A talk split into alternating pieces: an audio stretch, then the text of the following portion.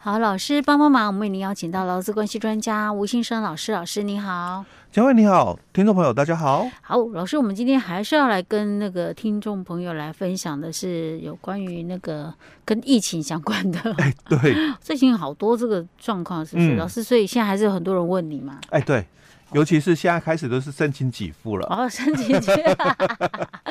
好，那我们今天要来看的是二次确诊，嗯，对不对？嗯，我们上一集也提到哦，哦，所以这个二次确诊，这个也是跟给付有关，跟钱有关系，好吧？大家要听仔细了哈。哦，嗯，因为其实不是说你确诊之后就不会再有哦，其实已经开始有很多人哦二次确诊的一个部分了哦。是，所以二次确诊，嗯，能不能来申请劳保给付？呃，能不能来申请劳保给付啊？嗯嗯，为什么？我我第一个想法是为什么不行呢？我记得哈，之前好像有听过，就是二次确诊哦，不能再申请哦，但。哦其实二次确诊，他应该是可以申请，没错。嗯，除非是说我的呃，对我怎么确认我是二次确诊？就我中间可能隔了一段时间啦、嗯。对啊，最主要的哈，嗯，他的争议点不是在这一段，哦、不然是在他的争议点是在于说，他算不算同一伤病？然后我们、嗯、因为劳保的给付哦，他是要扣掉前三天的，哈、嗯，所以如果你是属于同一伤病嘛，嗯，那。我我们哦，同一伤病我就不用再扣了，对不对？就不用再扣前三天，我就等于说我我就接着，哈，就比如说我们讲说前那个七天嘛，要扣掉前三天，对不对？所以我只能申请四天。那我二次确诊，啊，所以算不算同一伤病？当然是啊，因为这个涉及到是扣前三天的问题嘛，对不对？哦，你看我这次回答好快。对啊，他是同同一个病啊，就是 COVID 呀、啊。哎，对，我管他是哪一种病毒。哎，对，所以反正现在也不测基因序列。他到底算不算同一伤病哦？所以这个就有争议。嗯、那目前劳保局给出了一个答案，他哦，哦，他就提到了哦，嗯、这个只要这个经过医师判断哦，是二次确诊哦，嗯、那他就是两起哦不同的一个伤病事故了啊。哎，所以等于说。你两次申请嘛，嗯，那你都要被扣掉，就是前面的三天，天对，哦，哦，但这个是可能很多劳工朋友他不知道的，嗯、就是说除了这个 COVID-19 以外，哦，嗯、你可能也有一些其他的一个问题，嗯，那你该跟劳保局申请这个给付，嗯，那我们讲哦，不要讲说这个 COVID-19 的哦，比如说像有些呃。癌症病患，嗯哼，哦，他可能因为这个癌症的一个治疗反反复复，嗯哼，所以他都有一些所谓的住院的一个治疗的部分。嗯、那他要不要扣掉前面的四天？呃，前面的三天？我记得以前好像我们讲过，我们讲过，不用，不用，哎，就是你要在你的申请表上面，你就是写断断续续期间，嗯，哦，这样就行了哦。是，那这样就不会被人家认定说，哎，那你这个是这个。第一次申请书要扣掉前三天哦，uh. 那这个是我们在这个八号的时候，劳保局的一个这个新闻的一个讯息哦，他说这个二次确诊的话哦，不算同一个伤病哦，那当然就要扣掉前三天哦。好，那我们来看一下，其实，在我们法规里面哦，他就有提到了说，劳保三十三条哦，被保险人遭遇这个普通伤害或者是普通疾病哦。住院确诊哦，出住院诊疗哦，嗯、那不能工作哦，那以致哦未能领取原有薪资哦，正在治疗中者哦，那从不能工作的第四天开始哦，那你就可以申请到这个劳保的这个伤病给付哦。好，所以这里哦，我要先谈一个问题，正在治疗中者，所以如果没住院的话，嗯哦，当然就不算，因为前面已经讲了哦，嗯、这个。住院诊疗，嗯，哦，所以后面的这一句“正在治疗中者”指的就是正在住院治疗中。哦，哦，他把它简化了，哦，写成就是正在治疗中者，其实指的是正在住院治疗中者。嗯哼，哦，是讲这一句话的哦。好，那再来就我如果嗯。用我的特休。是。哦，因为。请假要扣钱，扣全勤或扣半薪，嗯、那所以我用我的特休，嗯，哦，那可不可以申请劳保给付？可以，哎，对，因为我们上一上个礼拜才讲过，对，我们有提到过哦。嗯、那解释令在九十三年的时候就有哦，嗯，九十三年的一个解释令里面他就提到了，然后会说哦，这个劳基法三十八条跟施行细则二十四条的这个特休哦，嗯、属于劳工的这个权益。哦。那我们在一百零六年修法也很清楚，这个特别休假哦，它是一个形成权的一个部分哦，哦。那是劳工的一个权利了哦，嗯、所以雇主哦，这个因为劳工请特休，那你不可以扣他的一个工资，嗯，哦，所以薪水要照发给嘛，哦，那如果我特休没有休完呢，哎，雇主要给我未休工资，对。哦，所以这个哦是属于雇主应发给的一个工资哦，哦那劳工朋友哦，因为生病了，所以他请特休哦，嗯、那。一样哦，他请特休，虽然他还是领到薪水哦，那能不能说，哎，符合这个不符合这个劳保三十三条里面所提到的，以致未取得原有薪资？嗯，哦，所以这里的解释性就特别去提到了哦，因为他请假的关系，嗯，哦，所以他会影响到他原有薪资，所以他请的特休，哦，所以解释令里面就说到了哦，这个因为。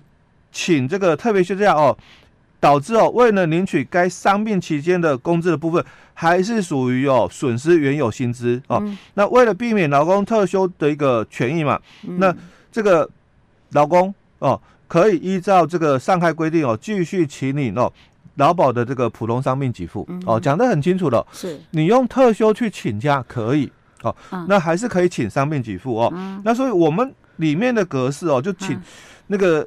嗯劳保那个申请书上面哦，他就有提到的哦，他说你这个因为这个伤病住院哦，不能工作期间哦，取得薪资或者是报酬的一个情形，他有三个选项让你勾选。好，哪三个？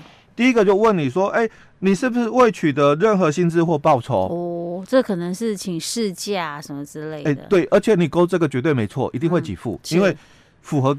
那个三十三条里面的规范，以致未能取得原有薪资嘛 哈。那如果你是勾选二嘞，因为住院哦，因为很多事业单位他会很纠结在这里。是啊。我明明就有给你病假半薪，哈，对不对？那我要勾一吗？那我勾二啊，就是住院哦，不能工作期间取得部分薪资或报酬。哎，他这个就比较像请病假了。哎，对，请病假取得部分薪资或报酬。那我我我如果勾二哦，哈。那会不会影响劳劳工去申请劳保给付？因为以致未能取得哦原有薪资。嗯，可是我住院，这本来就是病假，本来照来讲应该就是请病假。哎，对，所以我也不是取得原有薪资，我只有取得半薪。哦哦，所以哦原有薪资嘛，对 我只取得。半薪哦，差一点被老师绕进去。所以其实哦，勾二没有问题的哦，因为住院不能工作期间哦，取得部分薪资或报酬嘛，确实我可能拿到是前三天。是。哦，那因为后面的部分哦，因为这个劳保有给付，公司哦就按照请假规则第四条扣抵掉了。哦，那因为公司投保也没有低报啊，所以保额一定比我的薪水高。嗯哦，所以。公司哦只发给前三天，所以符合嘛？第二项的哦，嗯、这个取得部分薪资或报酬哦。嗯、那第三项哦，嗯，他就说已取得原有薪资或报酬、嗯、啊。所以如果你是取已取得哦原有薪资或报酬，嗯、那当然基本上不符合条例里面的规定，说未能取得原有薪资嘛，嗯，那你就不能领，对不对？嗯。但是哦，嗯，他就提到了，如果你是因为下面这几种情形的话，嗯，就不一样了。就第一个，我们刚刚解释里提到了特别休假，嗯，哎，我是排我的特休的，嗯哼，那或者是因为有些单位哦，它是排休，是，那我是排休的，刚好这五天都是我的排休，嗯，那所以我住院了，在我的排休里面，那算不算？可以申请给付？算啊，特休都能啊，排休应该也行啊。对，因为我们的这个，嗯。一般员工哦，就是可能六日都放假，一例休的哦。嗯。那他在这个住院期间哦，因为包含了可能住了五天，那包含了这个一例休嘛。嗯。那当然也可以。嗯。哦，劳保他的给付哦，就连假日他都一起给。嗯。只扣掉前面三天。是。啊。所以你的排休当然也算哦。嗯，然后弹性假嘞？弹性假，老师，这弹性假是指什么意思？弹性休假，有些公司它可能有一些弹性的一个休假啊，调整啊什么的哦。那或者是后面他都有提到了加班补休。嗯，哦，我的这个。请假，我用我的加班去补休的，来休的，我不是请什么病假什么，因为我还有这个加班的时数，是，所以我我用我的加班补休了。所以像这些状况都是我已经取得原有薪资，可是只要是这些状况，我都可以申请。对，都可以申请的哦。伤病给付哦，所以他特别在后面给你，就是说备注，嗯。哦，如果你是符合下面的，你也可以申请。是老师，那我有个问题啊，我们现在不是讲说那个，如果是 COVID-19 劳动呃那个劳动部不是讲说，呃，因为我们很多现在都是没有住院的嘛，对啊，现在他不是都是以那个就是视为住院嘛，对，只要你确诊就视为住院的。所以我们解释令已经在五月五号就公布了嘛，就是这个确诊者，嗯，哦，你。没有住院治疗哦，那我也把你就是当成住院的一个病假嘛。那如果是二次确诊这种哎，也是你要拿到这个就是隔离书。所以早期哦，嗯，我们的那个劳保的这个伤病给付哦，嗯，还没有。现在新版的已经出来了，就是说它是专门给确诊用的哦。